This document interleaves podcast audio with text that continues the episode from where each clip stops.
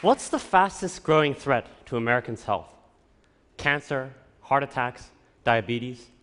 The answer is actually none of these. It's Alzheimer's disease. Every 67 seconds, someone in the United States is diagnosed with Alzheimer's.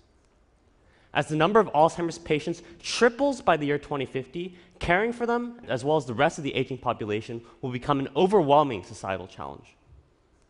My family has experienced firsthand the struggles of caring for an Alzheimer's patient. Growing up in a family with three generations, I've always been very close to my grandfather. When I was four years old, my grandfather and I were walking in a park in Japan when he suddenly got lost. It was one of the scariest moments I've ever experienced in my life, and it was also the first incident that informed us that my grandfather had Alzheimer's disease. Over the past 12 years, his condition got worse and worse, and his wandering in particular caused my family a lot of stress. My aunt, his primary caregiver, really struggled to stay awake at night to keep an eye on him, and even then often failed to catch him leaving the bed. I became really concerned about my aunt's well being as well as my grandfather's safety. I searched extensively for a solution that could help my family's problems, but couldn't find one. Then, one night, about two years ago, I was looking after my grandfather and I saw him stepping out of the bed. The moment his foot landed on the floor, I thought, why don't I put a pressure sensor on the heel of his foot? Once he stepped onto the floor and out of the bed, the pressure sensor would detect an increase in pressure caused by body weight and then wirelessly send an audible alert to the caregiver's smartphone. That way, my aunt could sleep much better at night without having to worry about my grandfather's wandering. So now I'd like to perform a demonstration of the sock. Could I please have my sock model on stage? Great. So, once the patient steps onto the floor, an alert is sent to the caregiver's smartphone.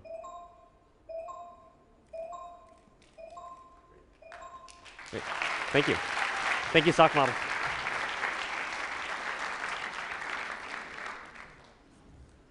So this is a drawing of my preliminary design. My desire to create a sensor-based technology perhaps stemmed from my lifelong love for sensors and technology. When I was six years old, an elderly family friend fell down in the bathroom and suffered severe injuries. I became concerned about my own grandparents and decided to invent a smart bathroom system. Motion sensors would be installed inside the tiles of bathroom floors to detect the falls of elderly patients whenever they fell down in the bathroom. Since I was only six years old at the time and I hadn't graduated from kindergarten yet, I didn't have the necessary resources and tools to translate my idea into a reality. But nonetheless, my research experience really implanted in me a firm desire to use sensors to help the elderly people. I really believed that sensors could improve the quality of life of the elderly. When I laid out my plan, I realized that I faced three main challenges. First, creating a sensor. Second, designing a circuit. And third, coding a smartphone app. This made me realize that my project was actually much harder to realize than I initially had thought it to be. First, I had to create a wearable sensor that was thin and flexible enough to be worn comfortably on the bottom of the patient's foot.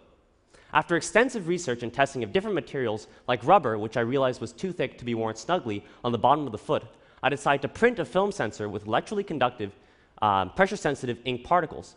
Once pressure is applied, the conductivity between the particles increases. Therefore, I could design a circuit that would measure pressure by measuring electrical resistance. Next, I had to design a wearable wireless circuit. But wireless signal transmission consumes lots of power and requires heavy, bulky batteries. Thankfully, I was able to find out about the Bluetooth Low Energy technology, which consumes very little power and can be driven by a coin-sized battery. This prevented the system from dying in the middle of the night. Lastly, I had to code a smartphone app that would essentially transform the caregiver's smartphone into a remote monitor. For this, I had to expand upon my knowledge of coding with Java and Xcode, and I also had to learn about how to code for Bluetooth Low Energy devices by watching YouTube tutorials and reading various textbooks. Integrating these components, I was able to successfully create two prototypes, one in which the sensor is embedded inside a sock, and another that's a reattachable sensor assembly that can be adhered anywhere that makes contact with the bottom of the patient's foot. I've tested the device on my grandfather for about a year now, and it's had a 100% success rate in detecting the over 900 known cases of his wandering. Last summer, I was able to beta test my device at several residential care facilities in California and I'm currently incorporating the feedback to further improve the device into a marketable product. Testing the device on a number of patients made me realize that I need to invent solutions for people who didn't want to wear socks to sleep at night. So, sensor data collected on a vast number of patients can be useful for improving uh, patient care and also leading to a cure for the disease, possibly.